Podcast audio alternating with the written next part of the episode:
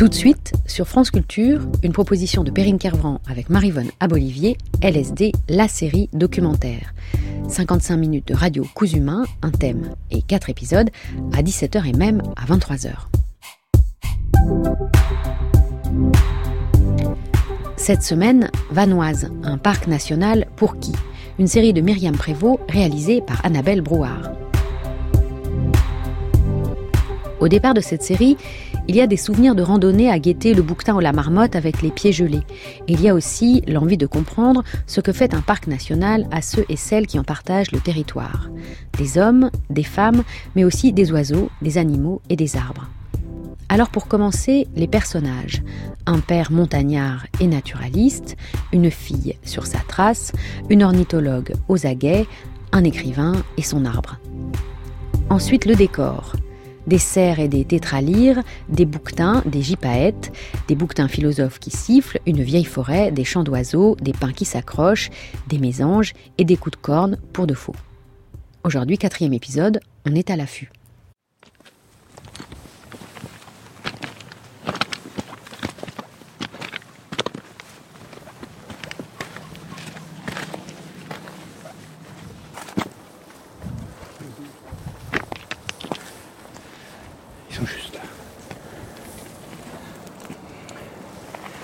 Des femelles là je pense, hein.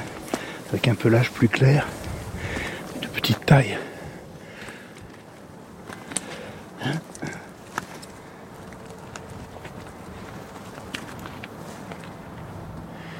y a forcément des mâles qui sont pas loin. Lui, c'est mon père. La montagne, il s'y connaît. Quand j'étais petite, il m'y a beaucoup emmené.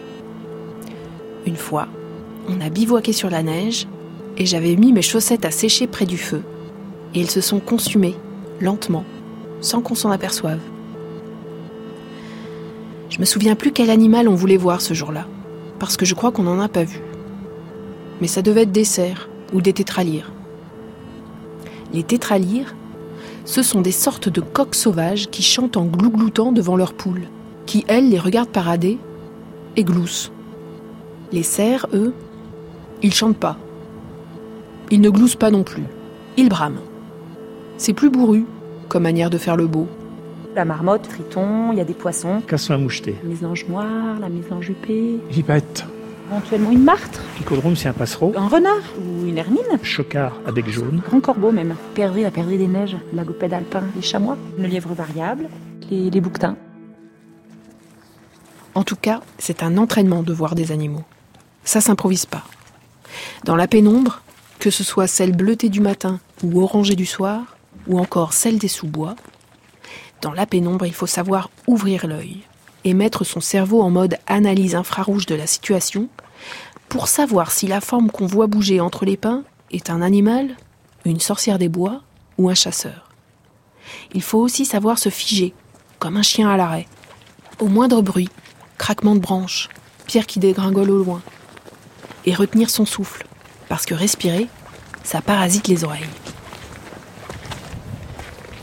Alors là, on arrive à l'extrémité sud de cette grande chaîne, de ce grand massif qu'on appelle le massif des encombres, et qui se trouve un petit peu à l'ouest du parc national.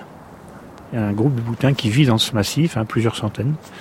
Et euh, quand l'automne arrive, enfin en tout cas au au mois d'octobre, en tout cas de manière certaine, les bouquetins descendent dans leur quartier d'hiver, qui vont devenir, à partir du mois de décembre, la zone de, rut. On va cheminer un petit peu dans, la végétation. Peut-être qu'on va tomber nez à nez avec un grand mâle qui va nous regarder fixement, se demandant qu'est-ce qu'il vient de faire ici, c'est là. Qu'est-ce qu'il vient de faire là?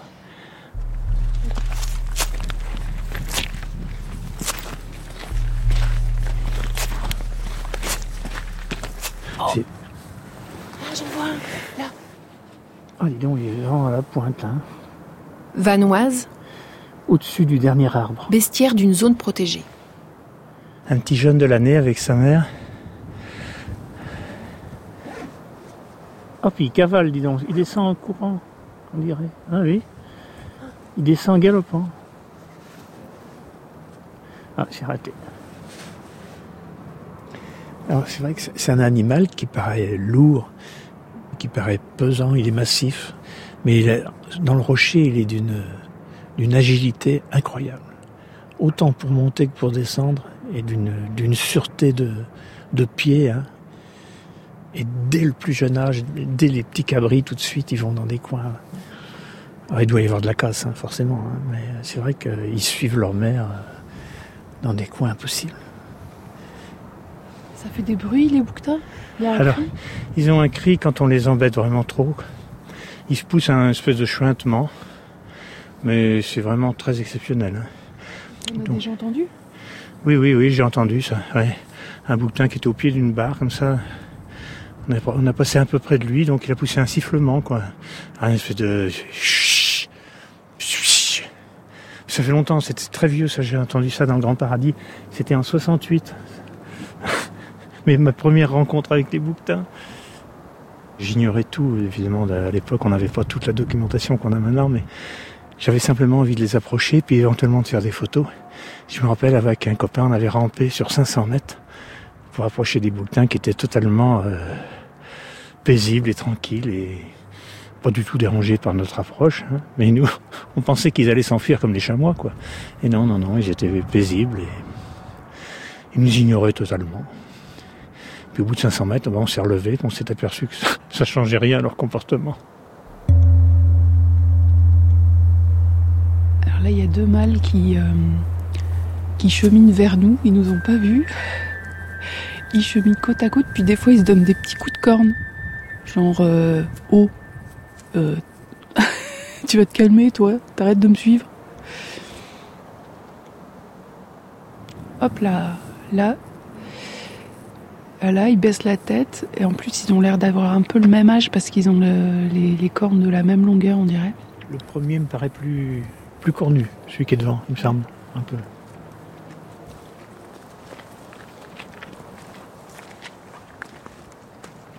voir la montagne vivante, c'est quelque chose de fabuleux, quoi. Quand on est naturaliste, on cherche toujours à rencontrer des, animaux, des preuves de vie, quoi, euh, dans le milieu où on se trouve. Alors il y a des animaux qui sont difficiles à, voir hein, parce qu'ils se cachent sans arrêt. Je prendrai l'exemple du cerf euh, après lequel j'ai couru pendant des années, des années, des années, qui, qui est pas facile à voir, qui est assez compliqué.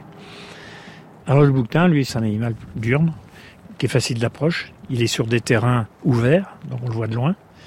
Je dirais que c'est le côté paresseux pour le naturaliste. Hein. On peut l'approcher facilement, sans trop d'efforts. Et puis, euh, c'est un animal qui montre par sa façon d'être euh, d'être tranquille, d'être paisible. Je dirais qu'il est presque l'expression d'une certaine sagesse dans le monde animal. Le chamois, par exemple, est un peu à l'inverse dans la mesure où, en période de rut, par exemple, au mois de novembre, les chamois sont absolument déchaînés, quoi. Ce qu'on voit jamais chez le, pratiquement jamais chez le bouquetin. Le bouquetin est mal placide, qui paraît ne pas faire d'efforts. Euh.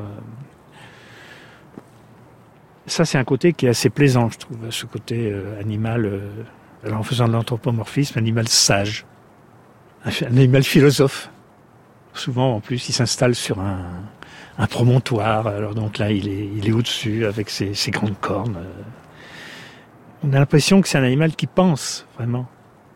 Quand on voit qu'il pose sa tête, euh, il ferme les yeux à demi. Euh, ça, ça me plaît beaucoup chez lui.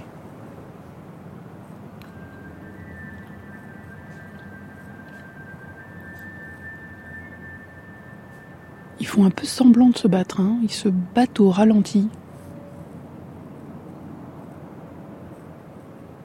Ils marchent tous les deux. Ils nous ont vus. Ils font la pause. Ils sont arrêtés. Il n'y a plus un geste. Ils nous regardent un petit peu, mais. Ils ont arrêté leur chicanerie, là. Je crois qu'ils se posent des questions sur nous. Les falaises sont à pic au-dessus de nous et on ne voit pas leur sommet. Elles s'enfoncent dans les nuages. Il neigeote. Les bouquetins sont partout. Ils montent, descendent, traversent et accélèrent parfois. Ils ont l'air de connaître notre espèce, aussi bien que nous pouvons connaître la leur. L'homme, lui, est figé. Planté dans le sol caillouteux, le nez en l'air, il hume et donne des coups d'œil furtifs dans tout son champ de vision sans bouger la tête, pour voir si ça bouge quelque part.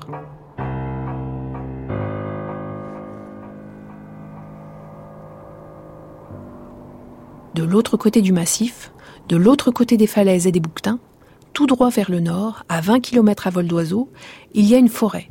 Une forêt qu'on appelle aussi Sambray, parce que composée principalement de pins sambro, ou arolles, ou encore pins des Alpes.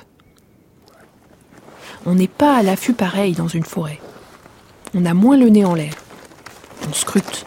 Donc voilà, donc nous sommes à l'entrée de la réserve naturelle de Tueda, Ah ici à Motaré.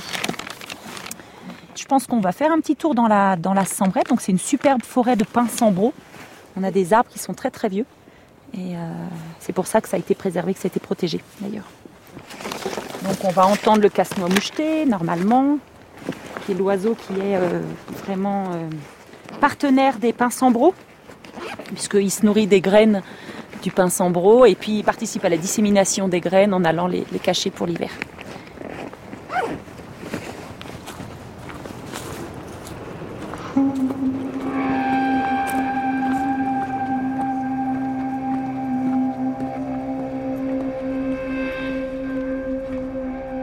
De la roche, il se penche sur un abîme. Sa souche initiale était sur un bord et fut détruite par la foudre. Alors la racine a rejeté à l'extérieur, au-dessus du vide, une branche horizontale. Et de là, il est reparti vers la hauteur. L'arbre s'appuie ainsi sur l'air, un coude sur une table. C'est un pin des Alpes, parent du sapin mais plus touffu et solitaire, inapte au service de Noël de ses semblables, décimés dans les bois des pentes plus faciles. Il vit à 2200 mètres avec les derniers troncs qui se risquent en altitude, posés tout tordus sur des versants abrupts, offrant un angle droit au ciel.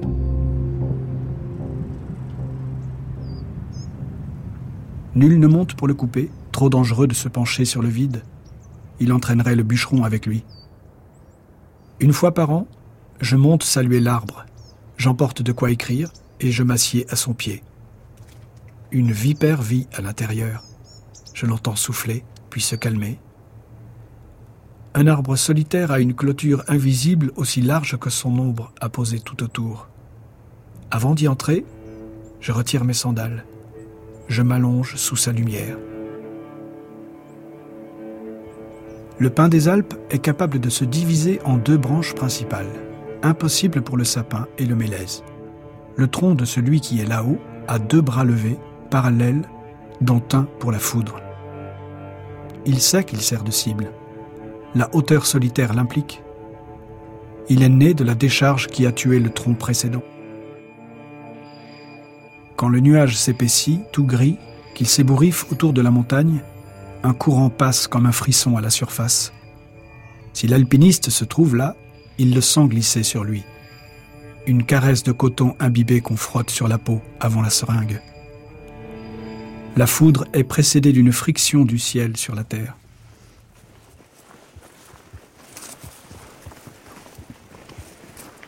Le pin des Alpes connaît le frémissement qui éclaire ses branches d'une auréole. À ce moment, il cesse de respirer, de faire monter la lymphe, il incline ses aiguilles et attend. Il arrive que le nuage se déplace pour décharger ailleurs sa fièvre. L'éclatement sur d'autres rochers est le signe qu'on peut de nouveau respirer.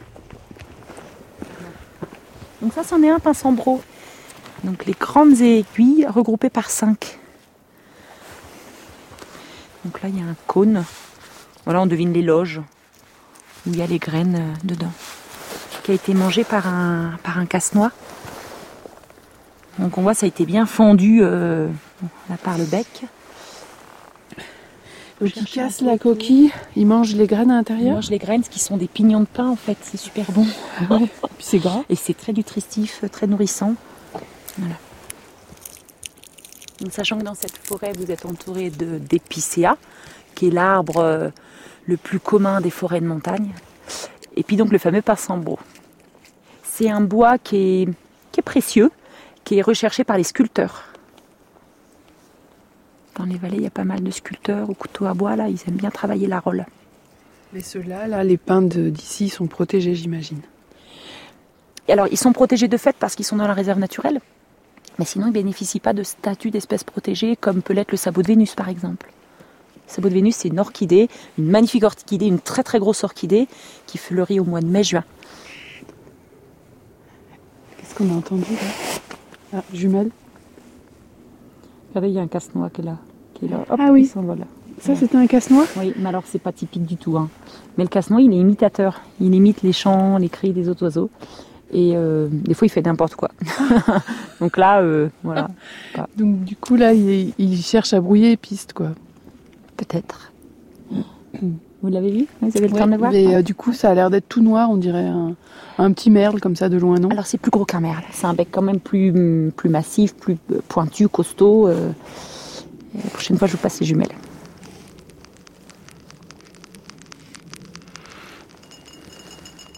Entre un arbre et un homme, la conversation tourne autour des histoires de foudre. Je raconte les miennes. Je grimpais déjà depuis plus de 1000 mètres sur la Tofana de Mezzo. Je vais souvent seul. Je suis de l'espèce du pin des Alpes et pas de celle du sapin. Le nuage collé à la Tofane commença à s'émietter en grêle. La solitude qui rend les pas agiles cessa. Les prises à saisir se couvrirent d'un granité blanc les appuis de mes sandales étaient bien assurés pour ne pas glisser. Il faut des doigts rapides sur la grêle. S'ils s'attardent à évaluer la prise, ils perdent leur sensibilité. Les gants sont inutiles. Il faut le contact des phalanges pour donner un peu de précision à des gestes qui ne peuvent se tromper. Le pain des Alpes connaît ces choses-là. Il porte la neige et la cristallerie de la glace sur ses aiguilles. Il n'héberge pas de nid, pas à cette altitude. Je montais dans le nuage et la grêle redoublait. Un passage un peu abrupt, facile par temps sec, me donna une poussée de colamaillard. J'essayais de regarder vers le haut, mais le grondement dans les yeux me les ferma. Je pris mon élan et posai un genou sur une petite terrasse glissante. C'était un geste gauche qui déplut au pain des Alpes. L'élégance de mouvement est une nécessité pour lui. Un arbre n'est jamais maladroit, même quand il s'écroule sous le fer du bûcheron. Vers la cime de la Tofane, 100 mètres plus bas, le plastique de ma veste fait du bruit, s'agite, grésille. Le courant électrique qui précède la foudre se répand à la surface de la roche mouillée. Je suis dans le champ de la décharge, qui crépite, qui vibre. La montagne prévient qu'il faut ficher le camp. Vers où? Elle ne peut me le dire. Dans ces moments-là, j'ai envie de pencher la tête sur ma poitrine, de courber le dos et de partir en biais. Le pain des Alpes remue sa cime, il sait que baisser la tête ne sert à rien.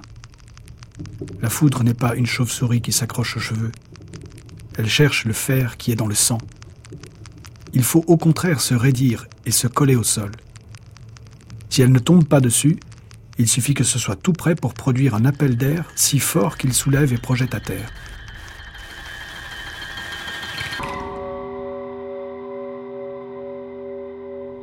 La foudre ne m'a pas projeté à terre mais l'espace d'une seconde, j'ai perdu le contact avec le sol. Je suis resté cloué où j'étais, pieds et mains glissés dans le blanc granuleux de la grêle. Ça, le pain des Alpes le sait. Après la décharge, on reste immobile. La lymphe attend pour repartir, les branches font l'appel pour se compter, et les racines demandent aux feuilles si le feu a pris quelque part.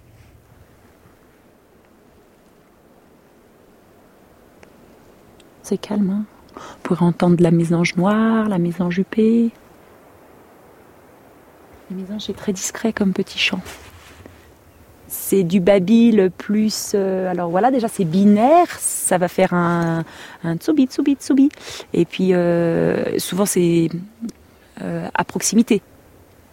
Mais par contre, elles peuvent être plusieurs. Donc ça fait des troupes en hiver. Elles sont autant en période de reproduction, ils vont être en couple, ils vont être discrets. Et là, par contre, l'hiver, ils se mettent en troupe. le but, c'est d'être plusieurs pour, pour mieux repérer des zones de nourrissage, soit pour mieux repérer d'éventuels prédateurs.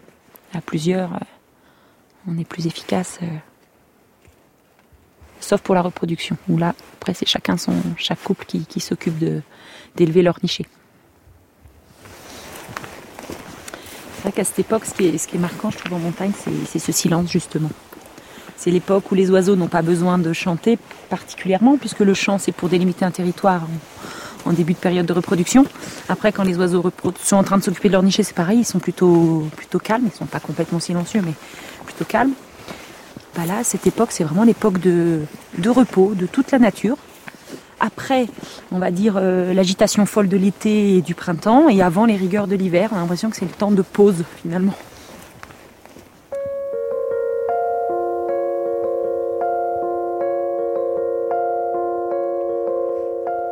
J'ai fini mon histoire.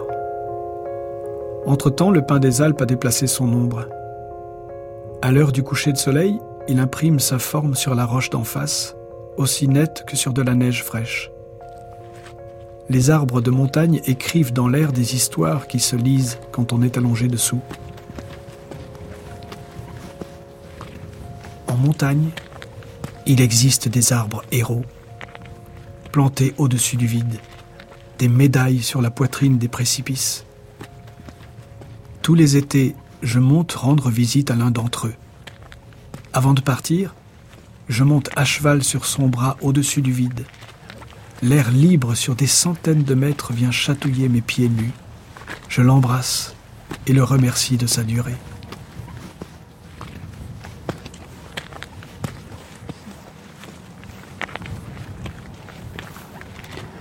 Nos deux autres là, bah, ils sont face à face, mais ils bougent pas.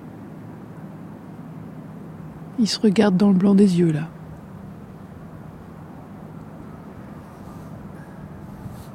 Ah, il fait demi-tour, non?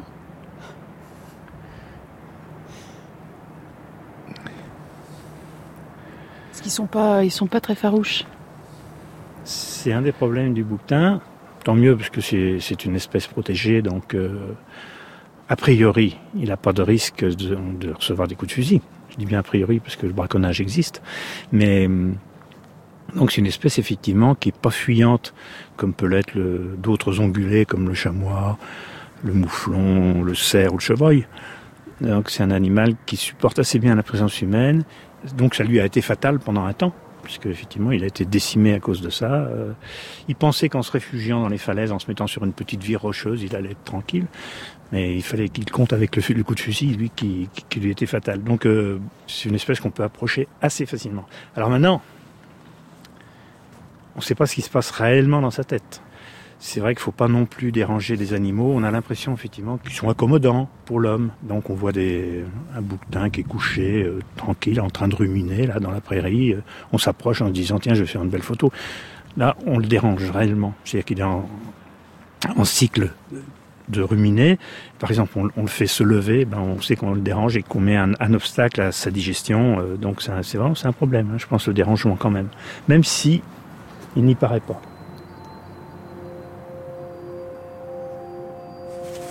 Tiens, jumelles. Hop.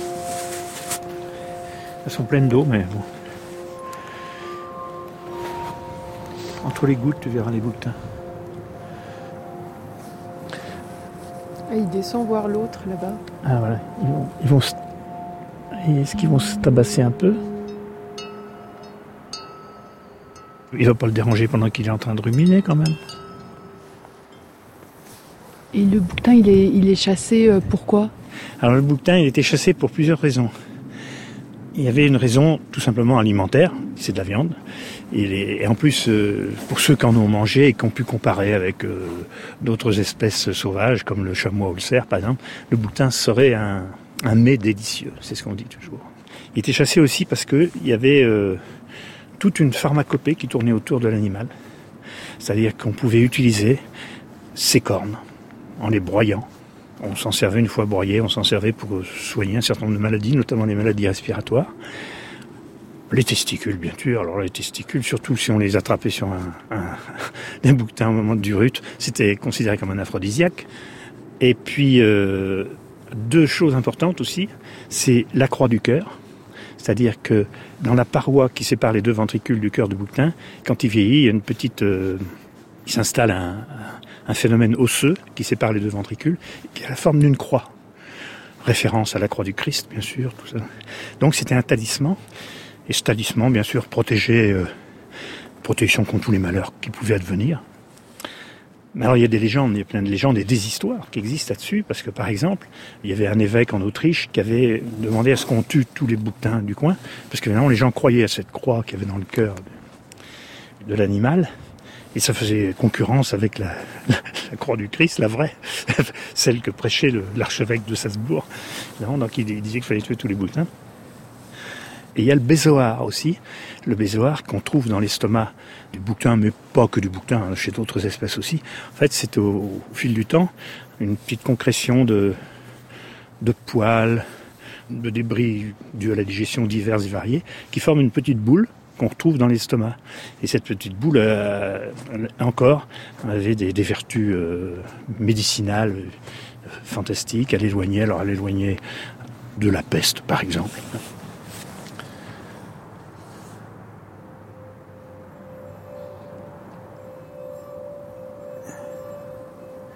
Là, il y a un mâle qui suit une femelle avec son jeune, là. L'homme est suspendu. Il utilise tous ses sens, dans toutes les directions. Il essaye d'être aussi fin qu'un animal. Après tout, il est un animal. Ou pas. Le débat est ouvert. Enfin, on les voit se déplacer, là. Ils sont juste en bas de la falaise, là. En tout cas, je crois que les cinq sens combinés, ça en fait parfois un sixième. Un sixième qui permet de voir, même si ça bouge pas. Parce qu'avec de l'exercice, en travaillant dur et au quotidien, ça y est, je vois les fesses blanches. On arrive aussi à voir ceux qui sont figés, comme nous, à l'affût, comme nous, camouflés, comme nous. On est attiré tout entier vers l'endroit où il y a quelque chose qui vit, là où ça respire et ça palpite. C'est un animal qui était pourchassé euh, dans toutes les zones où il était présent, donc euh, au niveau de l'arc alpin. Hein. Donc il en resté une poignée euh, du côté italien, donc dans la zone du Grand Paradis, dans le massif du Grand Paradis, qui était une, chasse royale. En voyant que les animaux disparaissaient de toute la région, quoi, le, roi a décidé que cette chasse serait, serait réservée donc au monarque et à ses éventuels invités. Et au fur et à mesure que les années passaient, donc il en a, il en a fait une réserve carrément, et qui est devenu ensuite le parc euh, national du Grand Paradis, qui est un parc très ancien puisque je, crois qu'il a été créé dans les années 20. Et donc la population a pu se reconstituer peu à peu, et les bouquetins peu à peu sont revenus sur le secteur vanoise, euh, sachant quand même que tous les animaux n'avaient pas été éliminés donc ce n'est pas les animaux du parc de la Vanoise ne sont pas que des animaux qui viennent du Grand Paradis. Ça sert à quoi de réintroduire un bouquetin? Eh ben c'est redonner de la vie à un massif. Ça peut se discuter, et ça se discute d'ailleurs. Hein. Est-ce qu'on doit euh, introduire du, du bouquetin? Le bouquetin, je dirais qu'on le réintroduit dans un massif pour la beauté de l'animal, pour, pour euh, augmenter la biodiversité, il y a des espèces qui ont été introduites, par contre, par les chasseurs. Le mouflon, par exemple, qui a été introduit en Chartreuse, il a été introduit pour la chasse. Il n'a pas été introduit pour un plaisir commun, il a été introduit pour un plaisir particulier, à savoir la chasse. Alors qu'en plus, il n'avait rien à y faire, parce n'y a jamais eu de mouflon en Chartreuse dans les temps anciens. Alors que le bouquetin, oui. Donc, euh, pourquoi on introduit du bouquetin? Parce que, bah, effectivement, il y était. Il en a disparu à cause d'une surchasse. Donc, on lui redonne sa place la place qu'il mérite dans un, massif. Et peu à peu, je veux dire, après la, réintroduction, un équilibre va se mettre en place. il va trouver ses marques, il va trouver ses sites préférés, euh, les sites où il est le mieux pour se nourrir, pour se reproduire. Euh, et puis, il va faire son nid tout doucement.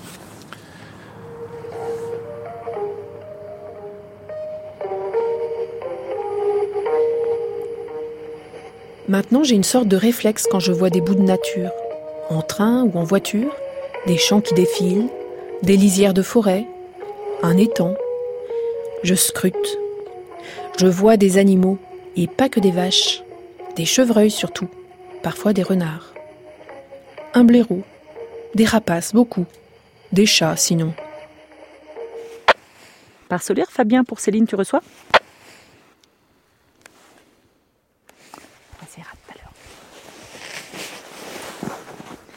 On a différents relais qui sont propres au parc. En fait, on est une équipe d'une dizaine de gardes. Ça, c'est le casse-noix. Ah C'est le casse-noix moucheté. Ils sont bien là les oiseaux. Oui, ah oui, oui, oui. Ah oui, ils sont en paix. euh. Bah, Une des vocations de la réserve, c'est de protéger euh, un oiseau emblématique de- de- des Alpes et de la Vanoise, c'est le tétralyre. Donc ce coq de bruyère, euh, qui est une espèce euh, chassée, mais qui a besoin de zones refuge. Et voilà, dans la réserve naturelle, notamment dans cette forêt de Pinsambro, euh, entre autres, bah, il trouve refuge pour l'hiver. Alors il est chassé hors de la réserve et hors Oui. du parc. Oui, c'est ça. Mm, tout à fait. On va faire quelques petits lacets pour redescendre tout ce qu'on a monté. Puis après, on tirera à gauche pour sortir de la forêt.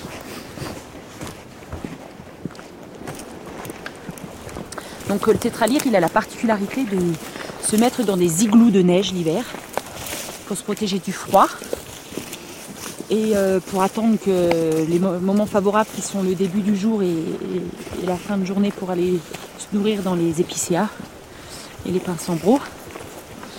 Et quand il est dans son igloo, euh, bah, il fait des crottes. Donc nous, après, on peut retrouver ses crottiers. Donc ce qui nous permet de détecter ces zones d'hivernage. Et euh, en superposant des cartes de zone d'hivernage et les cartes de fréquentation de ski, euh, notamment hors piste, on a pu voir quelles étaient les zones qui étaient, euh, stratégiques pour le tétralyre, pour lui permettre d'avoir un maximum de chances de survivre à l'hiver. Et d'ensuite, donc en collaboration avec les domaines skiables, de mettre en défense certaines zones. Et tu vois, toutes les zones en face, elles sont interdites au ski hors piste en hiver. Parce que ce sont des zones de quiétude pour le tétralyre. Donc dans cette réserve, tu peux pratiquer euh, bah, le ski de fond sur les, les pistes de ski de fond, du ski de randonnée euh, sur certains itinéraires et le ski hors piste sur certains itinéraires. Et d'autres versants de montagne sont, euh, ce sont des versants nord, euh, voilà, euh, avec boisés, donc c'est pas super intéressant pour le ski et c'est des zones où on a le tétralyre qui passe l'hiver. Pas toujours facile hein, la cohabitation entre les activités humaines et, et des lieux de quiétude pour la faune. C'est assez bien compris en général. euh, Alors, on va dire que sur le papier, oui, tout le monde euh, comprend que c'est important de protéger hein, des zones euh, pour la biodiversité. Par contre, euh, sur le terrain, euh, quant à l'appel de la neige fraîche euh, et d'aller faire euh, trois superbes courbes euh, dans de la neige poudreuse, et ben des fois, c'est plus fort que tout. Donc, du coup, on fait des opérations de surveillance en interservice hein, avec euh, les gendarmes, euh, l'Office national de la chasse, l'Office national de la pêche. Enfin, maintenant, c'est c'est euh, l'AFB, l'Agence française de la biodiversité. On fait des opérations de, surveillance avec bah, des, des timbres amendes qui peuvent être délivrés quand on constate des, infractions du ski dans les, dans les zones où il faut pas. Alors comment il construit ces petits igloos, le tétralyre? Il creuse, dans, la neige, mais alors euh, pas dans n'importe quelle neige, il va vraiment dans les endroits où la neige est poudreuse. Elle est légère, donc dans des faces nord, ombragées. Et bien sûr, c'est les mêmes genres de zones qui sont recherchées par les skieurs hors piste. Donc on a un vrai problème de cohabitation, euh, parce que le tétra il est en survie totale pendant l'hiver. Il va manger que des euh, petits bouts d'aiguilles de des- c'est très indigeste. Il a une, adaptation morphologique à, à cela parce qu'il a un tube digestif extrêmement long vu la taille de l'oiseau pour pouvoir euh, digérer euh, toute cette cellulose. Et du coup, il a besoin de rester de nombreuses heures euh, sans être dérangé. Et si- s'il est dérangé une fois dans l'hiver, c'est pas grave, mais c'est la succession du dérangement qui va faire que soit l'animal ne va pas réussir à se nourrir correctement, donc euh, ensuite il va être plus sujet à du parasitisme, euh, il va être plus faible, il va peut-être euh, moins bien se cacher, et puis du coup il y a un aigle royal, il y a un, un renard qui vont pouvoir le prédater plus facilement.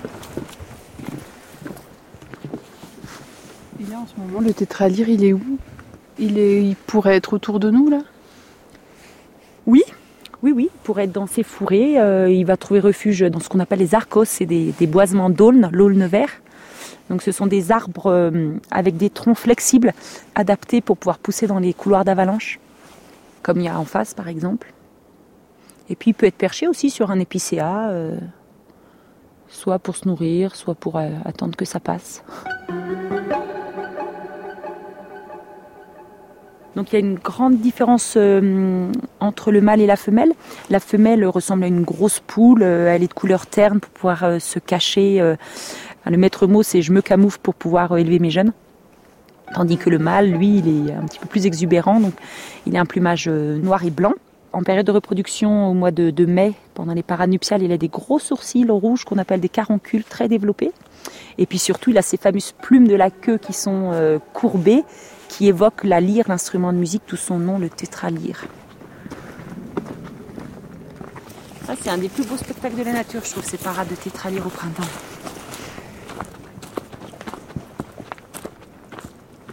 Les mâles euh, vont se regrouper euh, sur une zone un peu découverte et ils vont se bagarrer, chuinter, se voler dans les plumes, littéralement. Alors sur des belles places de champs, des belles arènes, on peut avoir plus de 10 coques. Et puis tout autour de cette arène, dans les arbres, hein, dans les buissons, il y a les femelles qui sont là, qui sont présentes. Alors il suffit qu'il y en ait une qui descende au milieu de l'arène, alors là c'est la folie totale. Puis après il y a les accouplements qui vont se passer euh, euh, dans les buissons, euh, voilà. Et ça se passe au tout lever du jour, même avant que le jour n'arrive, on les entend chuinter. On, entend le chant qui est très agréable, très typique hein, du tétralaire, on ne peut pas le confondre.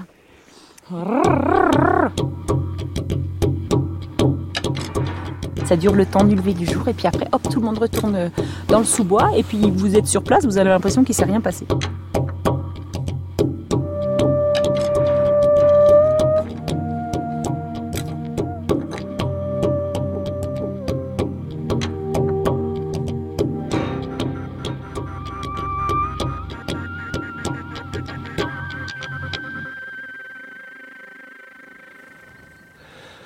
Un beau mal là. Il y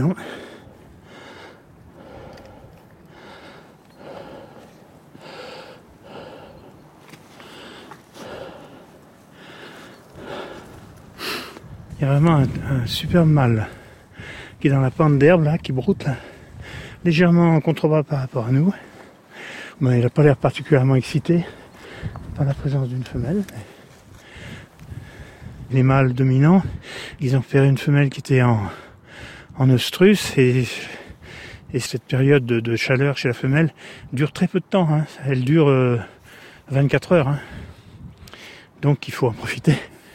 Parce que là, par exemple, s'il y avait une femelle euh, euh, qui était en oestrus, je pense qu'il serait derrière, il n'y a pas de problème. Hein. Ils ont un organe, l'organe de, Jacobson, qui est un organe qui leur permet de, de sentir, alors je mets entre guillemets sentir, parce que nous on sent avec notre nez, on goûte avec notre, notre langue, et les grands, les grands ongulés comme ça ont, en plus un organe qu'on appelle l'organe de Jacobson, qui est plutôt destiné à prendre les effluves euh, sexuels, quoi. C'est pour ça qu'on les voit souvent qui retroussent les babines. Ils retroussent les babines parce que l'entrée des, de l'organe en question se trouve sur les gencives.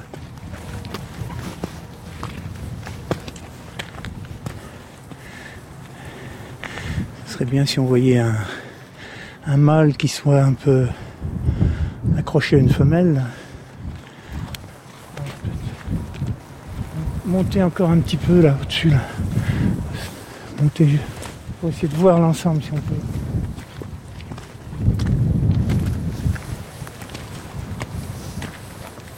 Je pense qu'on on n'imagine pas ça, mais ils vivent dans un monde de, ils utilisent leur sens au maximum.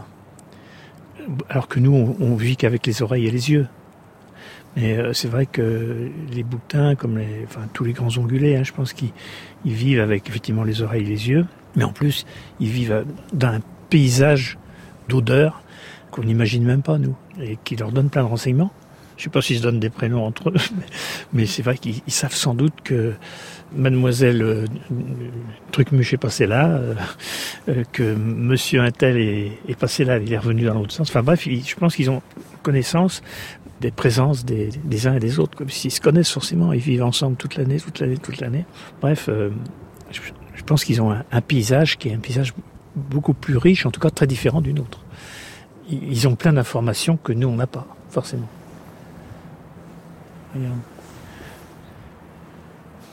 Magnifique le paysage là, avec le soleil qui revient. Là tu regardes quoi? Je cherche dans la, dans la falaise, dans les hautes falaises, là, vraiment, qui sont vraiment au-dessus de nous. Je profite de la, de la trouée dans les nuages. Je regarde s'il n'y a pas quelque chose qui vole. Ce fameux gypaète, ce mangeur d'os, il est très lié au bouquetin. Et partout où euh, il y a des belles populations de bouquetins, le gypaète qui avait disparu des Alpes, à force de, réintroduction, il s'est installé. Il ne s'est pas installé n'importe où. Il s'est installé dans les secteurs, effectivement, où il y avait du bouquetin en, bonne quantité. Et les bouquetins, bah, ils sont nombreux, donc euh, bah, il y a forcément de la mortalité, comme chez toute espèce.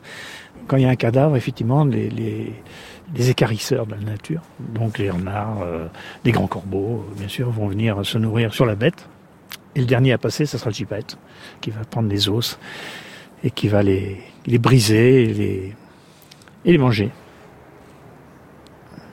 Tu vois ou pas? Ouais, ça y est.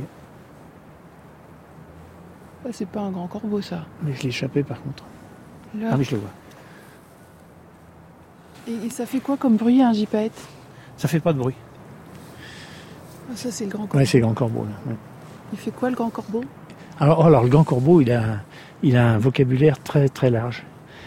Le son cri habituel, hein, qui est un cri euh, assez, dirais assez classique chez les, les, les corvidés, hein, un espèce de, de croissement, quoi. hein, c'est des. Mais là, après, il y a tout un tas de variations. Ça peut être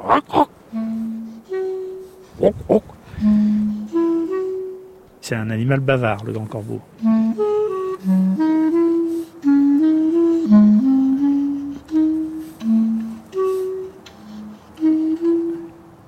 Je suis euh, ce qu'on appelle un amateur naturaliste ou un naturaliste amateur.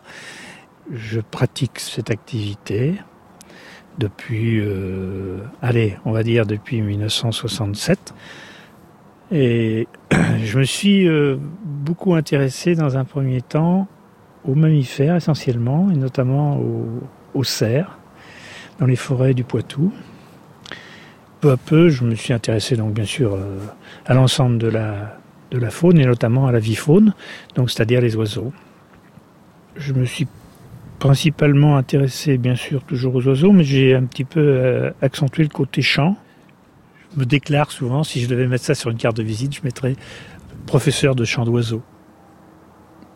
J'adore euh, avoir une classe de, gens qui vraiment arrivent euh, avec une méconnaissance totale de cet aspect de la nature et de leur faire découvrir euh, petit à petit ce côté qui est secret et mystérieux du contact avec le milieu naturel quoi.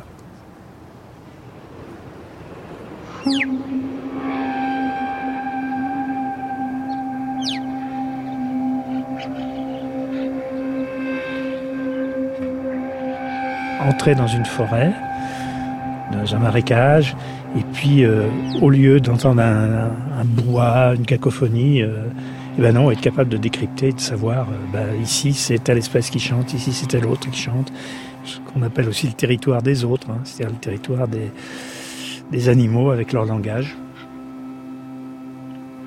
Le fait de, rentrer dans un monde merveilleux, comme ouvrir une porte sur quelque chose de complètement neuf.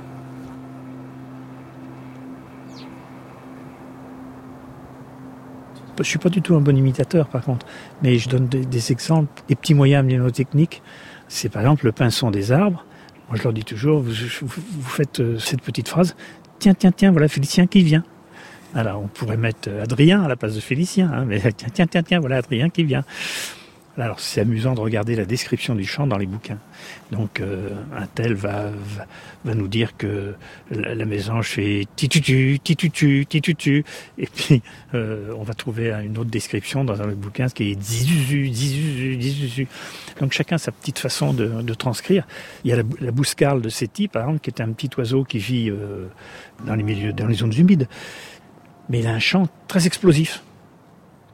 Tu, tu, tu, Tiens, c'est moi, c'est moi la bouscarle de Séti. Aller en montagne, aller dans la forêt, aller dans la campagne, c'est l'aventure. On s'arrête net. Tiens, qu'est-ce qui se passe? Ah non, rien. J'ai cru. Chut T'entends? Non? T'entends pas? Moi j'ai entendu un truc. Non, ah oui, il est, il, est, il est bien en position là. Alors là, il peut, il peut suivre une femelle comme ça pendant euh, des heures, voire des jours. Ah, ah, ah. Qu'est-ce qu'il fait? Il dégringole d'un seul coup et descend. Ah, c'est qu'il a vu. Ah, il y a un autre mâle avec une autre femelle dessous.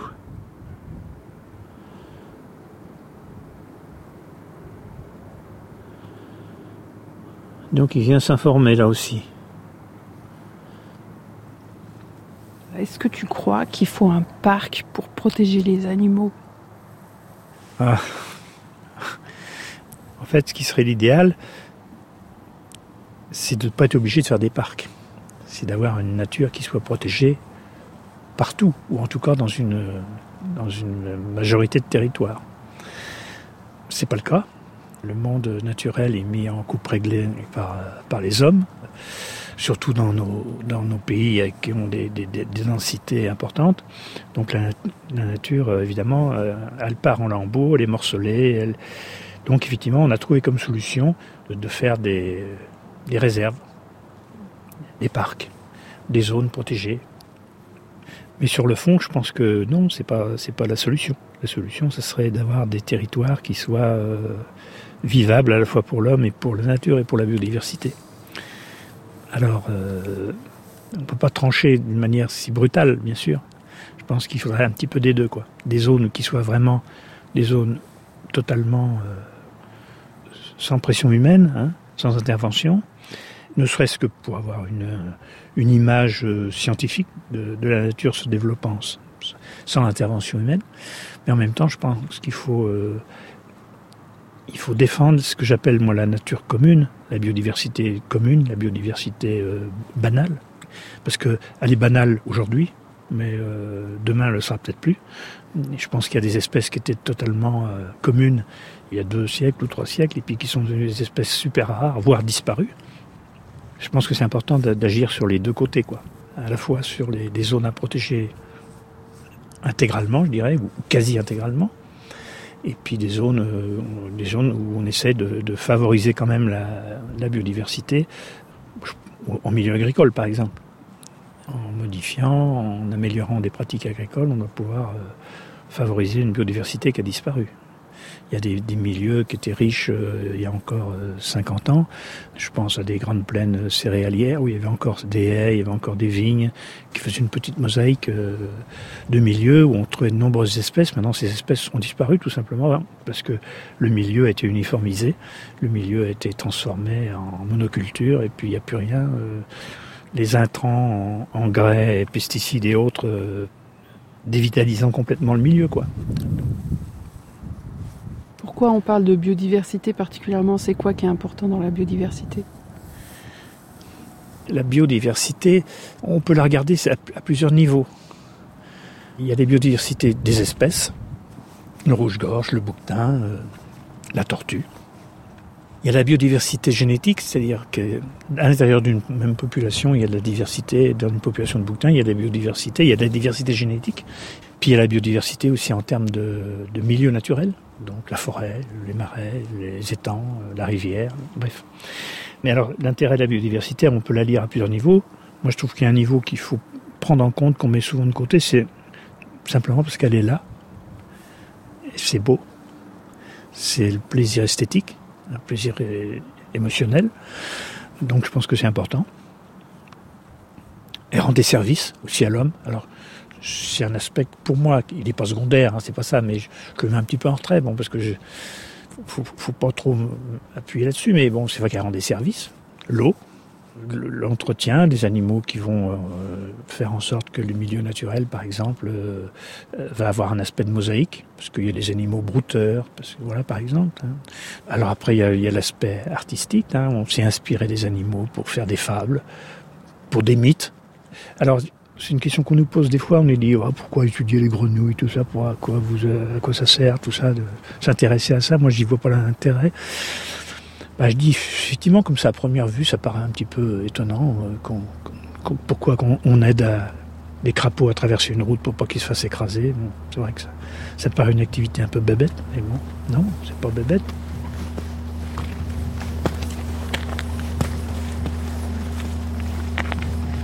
Aller en montagne, aller dans la forêt, aller dans la campagne, il y a des rebondissements, des coups de théâtre. Une crotte sur le sentier, et c'est la porte ouverte à d'incroyables hypothèses. Des traces, et hop Est-ce qu'elles sont fraîches? Quand est-ce qu'il a plu la dernière fois? Et des fois on s'emmerde aussi. Des fois il ne se passe rien pendant des plombes. Et alors on se dit, c'est mort ce soir. C'est la brume, ou c'est l'absence de lune. On se raconte ça, et on racontera ça ce soir quand on rentrera. I saw the violet turn to night. I saw the water turn to ice. A thousand snowflakes hover around Vanoise, bestiaire d'une zone protégée avec Jacques Prévost et Céline Rutten. Lecture du texte Visite à un arbre d'Eri Deluca par Xavier Xapla. Prise de son Hélène Langlois et Mathieu Tourin. Mixage Bernard Laniel. Un documentaire de Myriam Prévost réalisé par Annabelle Brouard.